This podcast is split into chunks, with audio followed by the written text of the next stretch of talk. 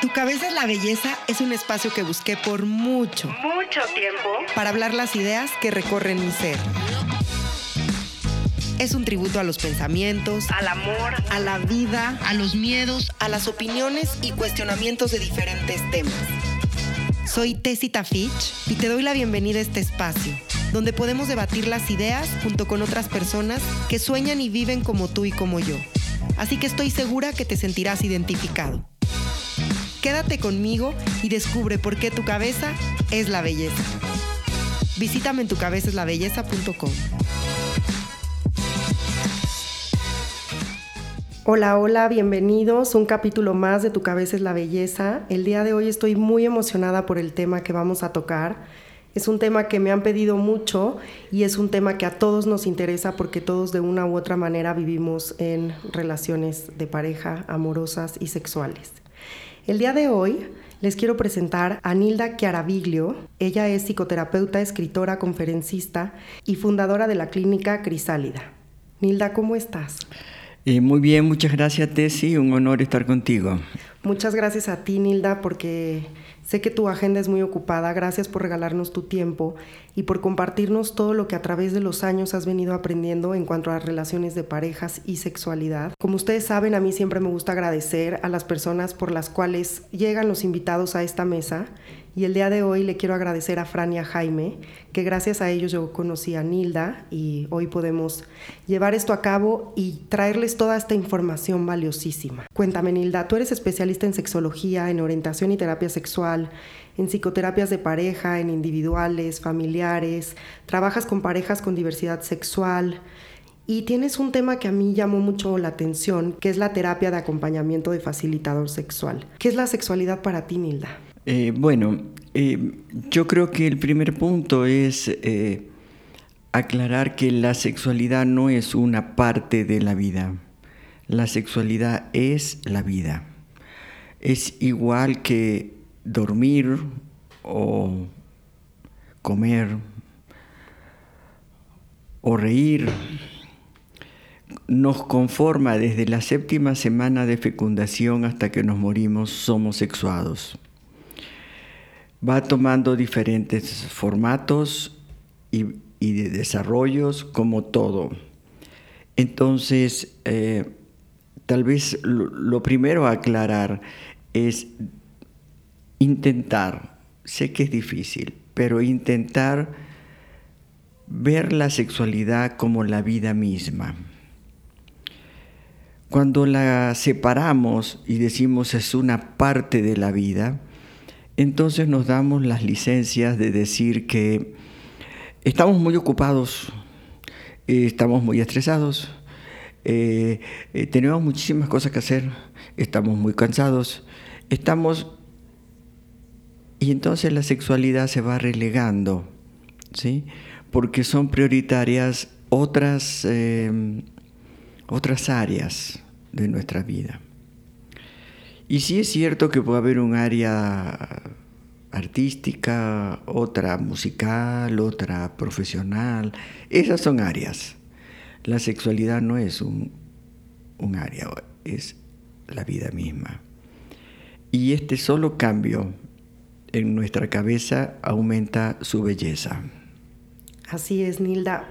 ¿Tú crees que la sexualidad es la parte más importante en una relación de pareja? Bueno, hay parejas de muchos tipos. Hay parejas donde son amigos, otras que son cómplices, otras que son... Los seres humanos hacemos redes afectivas de todo tipo y todas son excelentes. Para que una relación sea de pareja, la relación tiene que ser amoroso-erótica como una sola palabra porque es lo que la diferencia de otros tipos de relaciones. Si bien es cierto que en la medida que ampliamos el mundo de lo erótico, también hay amigos con derechos y también este, hay sexo circunstancial y también hay, bueno, todo eso también hay.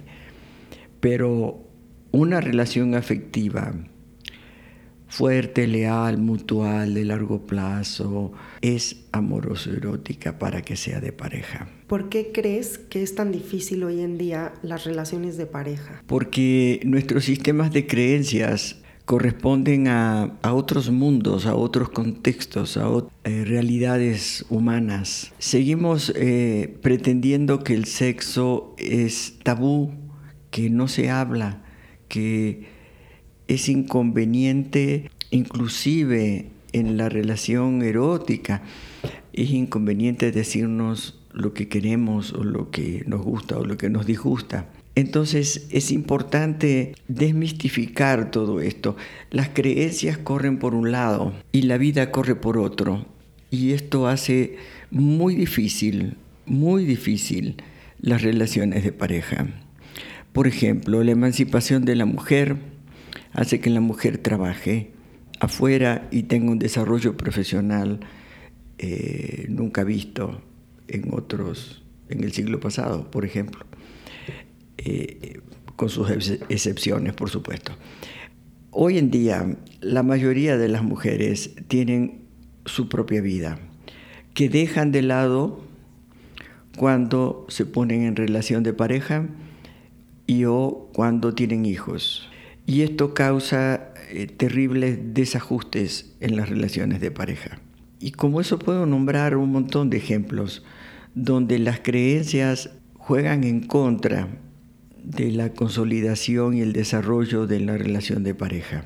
Hay una violencia instaurada desde nuestro sistema de pensamiento, que es el sistema monogámico, que obedece a un sistema de producción y distribución de la riqueza muy específico, que es el capitalismo, donde las relaciones se establecen a partir de la jerarquía, la confrontación, la competitividad y la exclusión, entre otras. Y todo esto genera un nivel de violencia muy alto. Los celos, el control, la seguridad, muchas fantasías que no corresponden al desarrollo del ser humano, al camino de evolución de su propia alma. Entonces, cuando ponemos dentro de la relación de pareja este tipo de creencias, por ejemplo la jerárquica, entonces ya no estamos hablando de una relación entre parejos, ¿sí?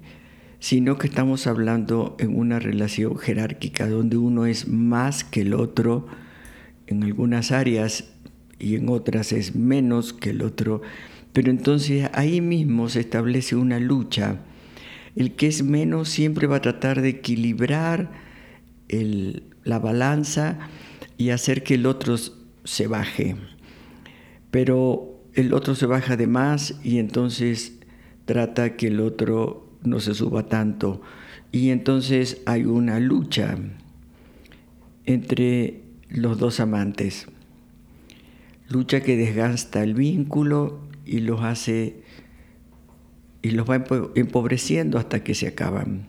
Y dime una cosa, Nilda, ¿qué necesita una pareja para estar en una balanza e-, equitativa? ¿Cómo se puede lograr eso? Empezar a, a cambiar el lenguaje es importantísimo que las parejas dejen de usar el me, ¿no? Por ejemplo, si tú dices, mi novio me grita y le sacas el me, entonces dices, mi novio grita. ¿Se siente distinto? Sí. Mi novio grita, pero no me ofende a mí, no es directamente hacia mí. Exactamente. Las palabras generan realidades, las palabras generan vida generan vínculos, generan geografías. Cuidar nuestras palabras cuando nos referimos a nuestra relación de pareja es muy importante. Cambiando ese tipo de frases, sacando todos los mes, vamos cambiando la estructura de cómo vivimos dentro de la relación de pareja. Así es, tú hablas mucho de que el amor es un verbo y justo en este cambio de lenguaje tú tienes un artículo que habla de eso, de tengo una pareja y hay que cambiarlo por estoy en una relación de pareja. Dejar todo el tiempo de hacer o creer que el otro es nuestro y que nos pertenece, no eres mía, eres mío. Cambiarlo por elijo estar contigo. Este es el juego de palabras al que tú te refieres. Sí, exactamente, exactamente. Eh, cuando, cuando yo digo estoy en relación de pareja es muy distinto, se siente, se vive y por lo tanto genera un tipo de vínculo totalmente distinto. Prueben, prueben cambiar. Cuando yo estoy hablando de la pareja, la quiere decir que es única. Si simplemente hablamos de una relación de pareja, ya no estamos hablando de unicidad, estamos hablando de especificidad. Entonces, eso solo va cambiando nuestra manera de vivir las relaciones. No, no sé si soy clara. Sí, eres muy clara y justo acabas de tocar un tema que a mí me encanta tuyo, Nilda, que es el de la monogamia contra la no monogamia. Sí. ¿no? Que es, eh, citas una frase que me encanta que pones la creencia del amor exclusivo y su terror. Sí. ¿Por qué nos da tanto miedo? ¿Y por qué a través de las palabras cuando sabemos muchas veces que no tenemos el control de esa pareja, la poseemos. Eres mío, eres mía. Pero no a través de las acciones, no, no estamos llevando a cabo bien el verbo amar. Cuéntanos qué opinas tú de la monogamia. Cuando hablamos de monogamia, pareciera que estamos hablando de sexualidad exclusiva entre dos personas. Pero en realidad no estamos hablando de muchísimo más que eso. De lo que estamos hablando es de todo este sistema de pensamiento que acabo de mencionar que nos atrapa en la propiedad privada, en todo lo que nuestra cultura nos exige. Ser más que, tener más. Hacer más. Hacer más. Eh, Llegar más lejos. Exactamente, ¿no? Y el éxito, ¿dónde está? Uy, es la estrella más lejana. Y entonces todo esto nos patologiza, porque finalmente va generando una especie de insatisfacción crónica porque, por ejemplo, el éxito eh, tiene que ver con tener más dinero, más patrimonio, eh, más amigos, más relaciones, más... Y bueno, y conozco mucha gente que tiene mucho y sin embargo no encontró la felicidad ahí. Tener más no es algo que satisfaga al ser humano. Al ser humano le satisface tener mejor, no tener más. Y mejor, ¿qué quiere decir? Que lo que vamos obteniendo en la vida, los logros que vamos obteniendo en la vida, tienen que ver con nuestro camino de evolución. Y cada quien tiene un camino de evolución diferente. En esta cultura parece que todos somos estereotipos de un, de un solo mandato. Y que si no obedecemos a ese estereotipo, entonces nos falta algo, estamos mal y la insatisfacción es lo, que, lo más generalizado. En clínica privada es impresionante cómo los seres humanos repiten permanentemente su insuficiencia. Y uno solo puede ser insuficiente si pretende ser más de lo que es. Y no mejor. Y no mejor.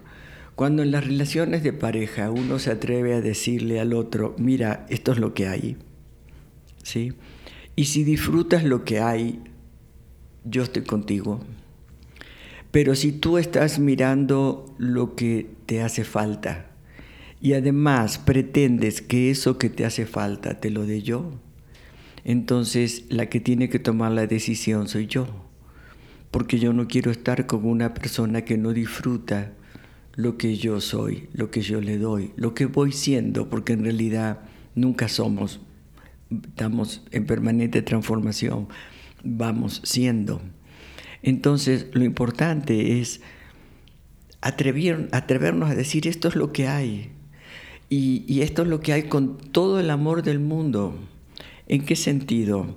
Cuando yo te digo, mira, esto es lo que yo tengo para darte, estamos diciendo, confío en que eres suficientemente adulto y te conoces lo suficiente como para poder elegir si quieres estar con esto que soy y que voy siendo.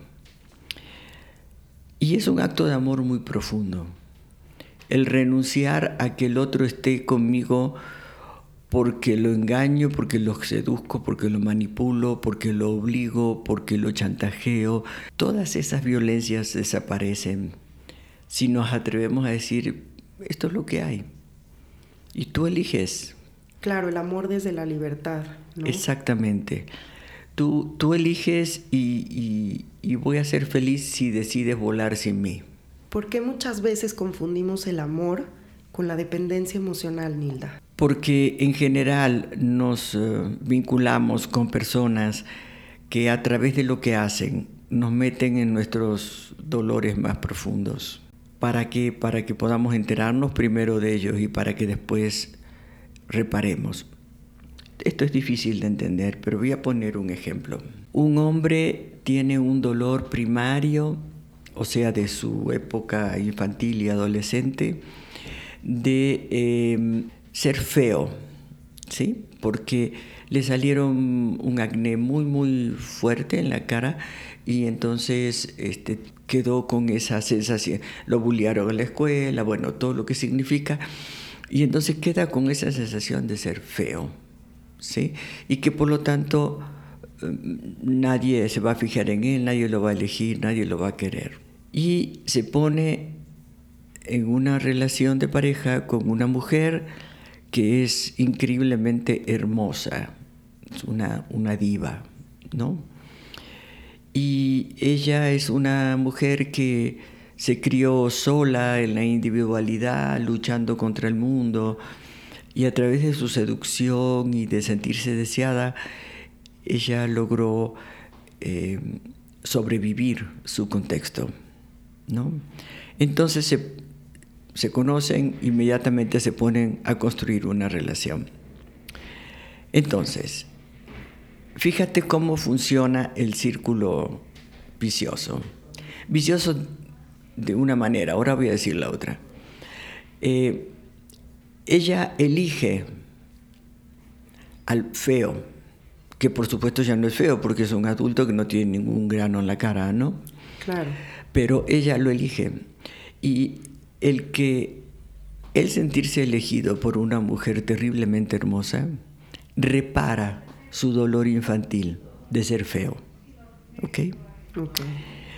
Entonces ella, este, cuando él eh, quiere estar mucho con ella, como se crió en la autonomía, en el individualismo, entonces se siente asfixiada y lo corre. ¿no? Y entonces él se va. Pero ahí ella entra en el, en el ámbito de el abandono y la indiferencia. ¿Sí? Que son heridas de la infancia que ella trae. Que ella trae, ¿no? Entonces lo vuelve a llamar. Él dice, no, no me abandones. Regresa, por favor. Y él se siente fascinado con que le pide que regrese. ¿Por qué? Porque lo vuelve a elegir. Y entonces él repara su, dolor primario de ser feo. Claro, y se le sube el ego y, ¿Sí? ya no lo ve desde el amor. Ok. Entonces, esta pareja lleva muchos años en esto de te corro, te llamo, te corro, te llamo, te corro, te llamo. Y uno diría, bueno, pero ¿por qué hacen eso? Eso es codependencia. Y no, no se llama codependencia. Se llama de que él repara sus dolores primarios cuando es elegido por ella. ¿Sí? Y cuando ella lo corre, pero cuando lo llama regresa, ella repara su dolor primario de que no es abandonada. ¿Sí me explico? Totalmente. Gracias a que pudieron vivir esto, y este es el otro lado que hablaba, gracias a que pudieron vivir todos estos años de separación y vuelta a juntarse y todo esto, es que ahora ellos dos están en conciencia de cuáles son sus dolores primarios y que ni ella va a resolver los dolores primarios de él, ni él va a reparar los dolores primarios de ella. ¿Sí? Porque, porque los preceden. Pero además, como dices tú, ya los tienen conscientes, ¿no? En una relación de pareja es muy importante tener consciente cuáles son tus dolores primarios y cuáles son los míos, porque a partir de ahí vamos a construir una mejor relación. Exactamente, exactamente. Es muy importante saber cuáles son, primero, mis botones rojos o mis heridas primarias y que la pareja lo sepa. ¿Sí? Porque entonces cuando ella lo corre, él no se tiene que ir. Él tiene que abrazarla y decirle, estoy contigo Sí. Y no te voy a dejar como te han dejado todas las otras personas en tu Es- vida. exactamente, ¿no? Y, y- y- y al revés, ¿no? Ella tiene que permanentemente saber que él tiene su botón rojo y que entonces tiene que decirle cuánto le gusta. Claro, pero muchas veces nos da tanto miedo ser vulnerables Sí, y demostrarle al otro nuestros botones rojos porque venimos a veces tan lastimados que creemos que esos botones rojos pueden ser usados en nuestra contra. ok, eso es cierto, pero mira, cuando tú le dices a tu relación de pareja, mira, estos son mis botones rojos, cada vez que tú los toques, yo voy a ser un tiempo fuera responsable. ¿Qué es esto? Cada vez que yo sienta que me vas a abandonar, por ejemplo, o que me vas a correr, por ejemplo, yo sé que es mi dolor y no voy a dejar que me toques esa herida, porque si no voy a responder de más de lo mismo. Voy a eh, responder defendiéndome de manera reactiva, impulsiva y como ese infante adolorido. ¿Sí? ¿Ok? Claro. No como el adulto que hoy soy hoy en día. Entonces voy a ser un tiempo fuera responsable. ¿Qué es eso? El tiempo fuera responsable co- consta de tres momentos. Primero, darme cuenta que me están tocando mi botón rojo. Inmediatamente después, segundo, decir, mira, no estoy manejando bien mis emociones, me interesa muchísimo esta conversación, pero en este momento me voy a retirar. Segundo. Tercero. Pero como me interesa mucho nuestra relación y lo que estamos hablando, te invito a desayunar el domingo o a cenar mañana. o- ¿Sí? Para volver a retomar el tema. Ni rechazar, ni abandonar, ni dar la espalda, sino decir, me estás tocando mis botones rojos y yo soy responsable de ellos. Y necesito ver cómo voy a lidiar con ellos. Exacto, Desde una manera madura. exacto. Dinos una cosa, Nilda. ¿Cuáles son las señales para identificar que una relación es tóxica? ¿Tú crees que todas las relaciones sean tóxicas de alguna manera? Mira, hace unas semanas di una conferencia sobre relaciones tóxicas y en otro, en otro espacio eh, me tuve una entrevista sobre codependencia. A mí me gusta empezar, en las dos así lo hice, diciendo que eso no existe. No existen las relaciones tóxicas, no existe la codependencia, no existe la depresión, no existe la ansiedad, no existe el estrés. ¿Por qué? Claro que lo sufrimos, sí lo sufrimos. Pero es mejor pensar que no existe. ¿Por qué? Porque si no le vamos a echar la culpa a estar en una relación tóxica o a ser codependiente o a que estoy deprimido o a que el tráfico me estresa o a cualquier otra cosa, le voy a echar la culpa de cómo me siento. Y cuando nosotros le echamos la culpa de lo que sentimos a otra persona, cosa o Enfermedad o o la política o, o el tráfico o, o la lluvia, o sea, cualquier otra cosa, entonces dejamos de tomar responsabilidad sobre lo que sentimos. ¿Sí? Que es lo que habíamos empezado a conversar.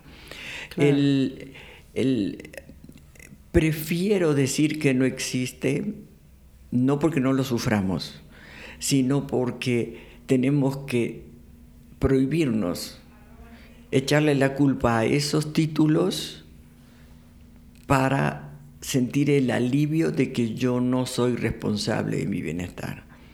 Yo me siento muy mal porque estoy en una relación tóxica.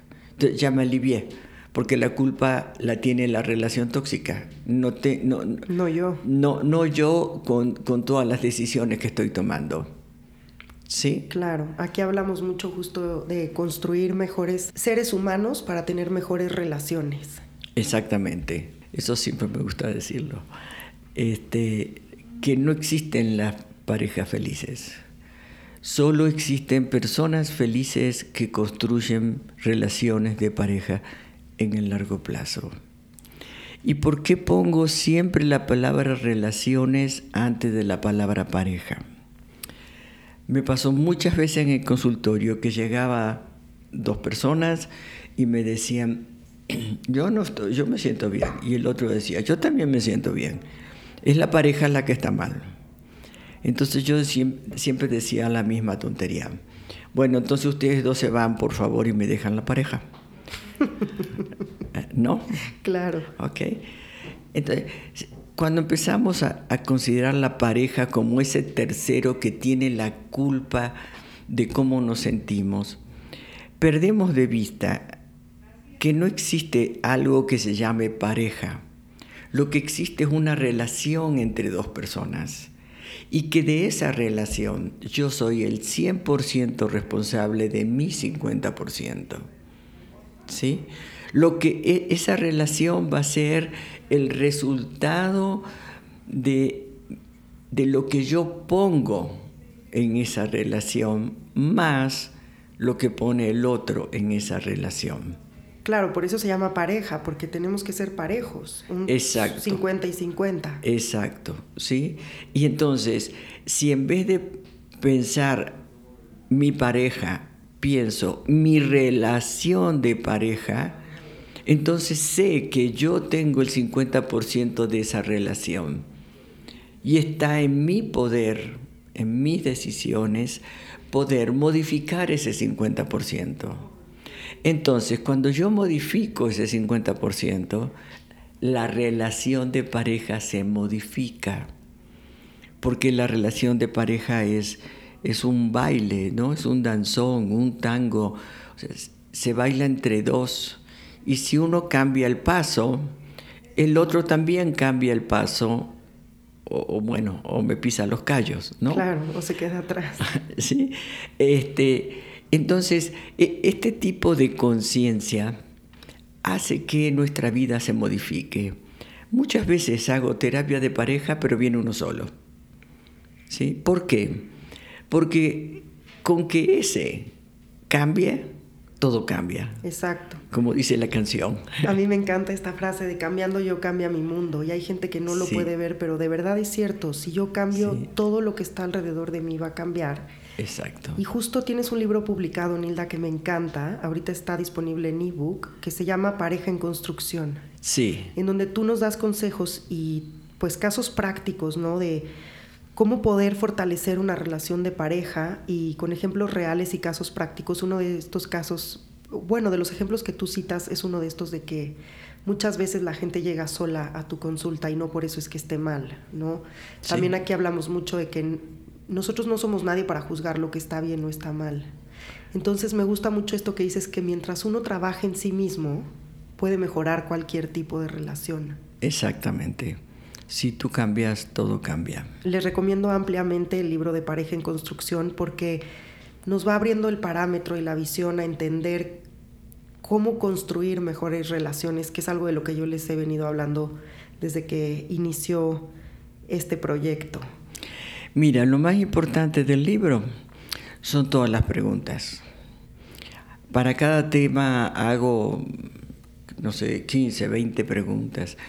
Eh, los procesos de evolución se hacen a partir de las preguntas, no de las respuestas. Si nosotros nos hacemos una pregunta, el cerebro es un órgano tan maravilloso que le va a dar vueltas y vueltas y vueltas y vueltas. Y en algún momento, a lo mejor te estás bañando o comiendo un espagueti, este, y le encaja, llega la respuesta. ¿sí? No hay que esforzarse, ¿sí? apurarse para ah, evolucionar, para transformarse. Eh, lo importante es hacerse buenas preguntas y, el libro está lleno de muchísimas preguntas, que algunas no tendrán nada que ver contigo, pero que a lo mejor hay otras que sí te permiten una autorreflexión. Mientras a ti te gire la piedra, el mundo se transforma. Así es. Me quedo con muchos temas pendientes, Nilda. Estamos llegando al final de este programa y me quedo con los temas de infidelidad, con el tema que hablábamos de cómo es esta terapia de acompañamiento de facilitador sexual y etcétera. Espero que más adelante nos aceptes otra invitación para hablar contigo estos temas, pero para mí hoy era muy importante hablar de la pareja en construcción y cómo a través de nosotros mismos podemos construir mejores relaciones. Así que bueno, te agradezco mucho tu tiempo. A mí me encanta cerrar con frases. Y te quiero preguntar si tienes algunas frases con las que te identificas y nos quisieras compartir para tener estos pequeños mensajes que nos alegran la vida y que son reflexiones que nos pueden ayudar a llevar mejor cada día de nuestras vidas. La infidelidad es un tema que voy a abordar el 19 de octubre en una conferencia de una hora, en, el mismo formato que hicimos la de relaciones tóxicas hace unas semanas atrás.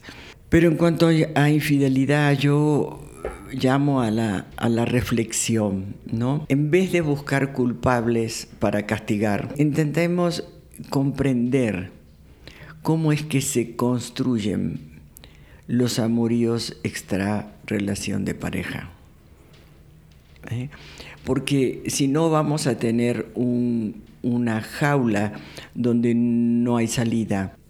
El que cometió el amorío va a ser culpable y castigable.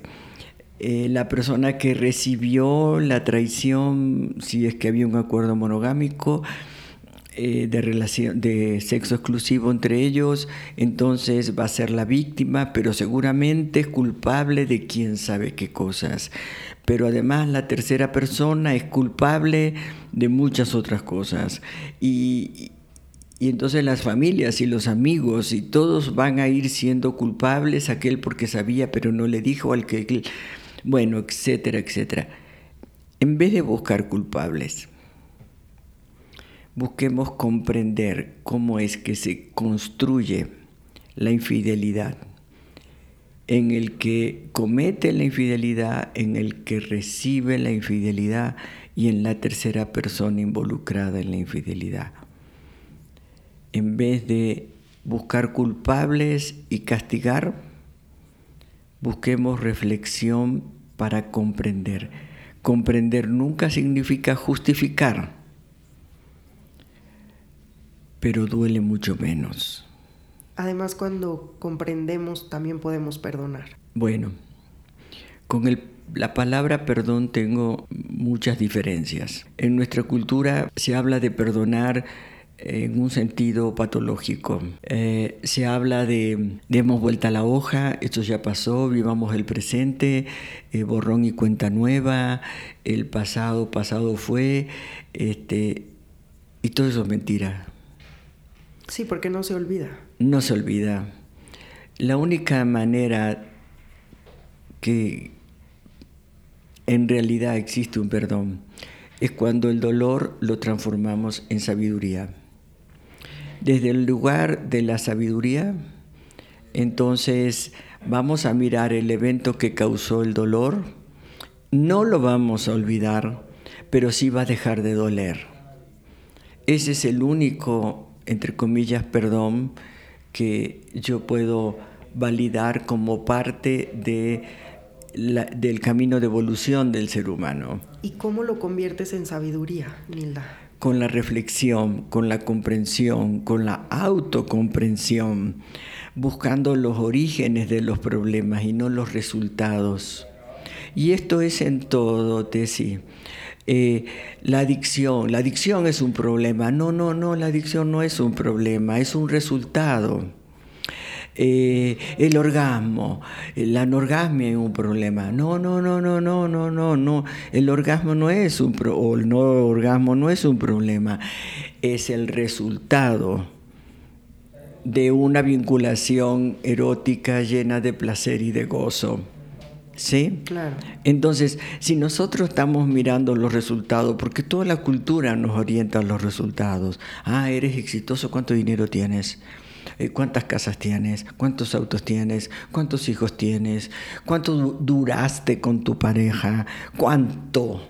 Lo que hablábamos de más, más, más, más. Entonces, medimos la vida a través de los resultados, ¿sí? Lo cual no es incorrecto, pero no vamos a encontrar explicaciones en los resultados. Los resultados, porque son resultados, son imposibles de cambiar. Si queremos transformar algo, tenemos que mirar los orígenes de los problemas y no los resultados. ¿Sí, ¿Sí me explicó? Muchísimo, Nilda, y me encanta toda esta sabiduría y esta enseñanza que nos dejas el día de hoy para exactamente dejar de enfocarnos en los resultados y buscar más sabiduría en los procesos, ¿no? queremos las cosas rápido, pero se nos olvida que las mejores cosas tienen mejores procesos en la vida. Te agradezco muchísimo tu tiempo, les quiero mencionar que Nilda va a tener conferencias en los siguientes meses, va a tener un taller en Morelia en octubre de cómo disfrutar las relaciones de pareja Después viene una conferencia en octubre 19 que va a hablar de cómo ahuyentar al fantasma de la infidelidad, que justo este es un tema muy importante y que a mucha gente nos atrae. Entonces ya saben que va a estar el 19 de octubre. Esa sí es en la Ciudad de México, ¿verdad? Sí, sí. El 7 de diciembre va a haber un taller de monogamia y no monogamia, aquí en la Ciudad de México también, para todos aquellos interesados. Donde se va, donde voy a platicar un poco de esto que está de moda, y digamos que es terrible, se hizo monstruoso de tanto usarlo, que esa frase se la copia a Brigitte Vasallo, este, que es el poliamor, ¿no? El poliamor. El, poliamor eh, que en este momento está muy de moda, pero es eh, polisufrimiento. Sí, porque si no lo sabemos llevar bien a cabo, lo único que causa es un, es un sufrimiento profundo. Sí pues no se trata de tener sexo con más personas, sino de cómo nos vinculamos con más personas. Exactamente. ¿Sí? Entonces ya saben cuáles son las conferencias. Sigan la página de Nilda. Tiene unos artículos increíbles, llenos de sabiduría y con mucha información poderosa que los puede cambiar. Es www.parejaysexualidad.com. También está en redes sociales. En nuestra página web de Tu Cabeza es la Belleza ya saben que nosotros vamos a subir todos los datos de Nilda para quienes la quieran contactar. Y no dejen de buscar su libro Pareja en Construcción. Construyanse. El mejor tiempo que pueden invertir y el mejor dinero que pueden invertir es en ustedes. Relacionarse con ustedes mismos, en alimentarse a ustedes mismos, porque a través de ahí ustedes van a tener mejores relaciones en la vida, mejores situaciones y van a traer todo lo que es mejor. ¿Estamos de acuerdo, Nilda? Sí, muchísimas gracias, Tessy, a ti y a toda la gente que te escucha. Muchísimas gracias a ti. ¿Te quedas con ganas de decirnos algo más? No, no. Nada más. Me encanta lo que dices de que no existen las parejas felices. No existen las parejas felices, solo existen personas felices que construyen relaciones de parejas. Así es. Que tengan lindo día, muchas gracias por escucharnos y nos vemos en un próximo capítulo de Tu Cabeza es la Belleza. Soy Tessita Fitch, síganos en Tu Cabeza es la Belleza y en Tessita Fitch. Muchas gracias, hasta luego, hasta la próxima. Muchas gracias, Nilda. Al contrario, gracias a ti. Visítame en tucabezaslabelleza.com.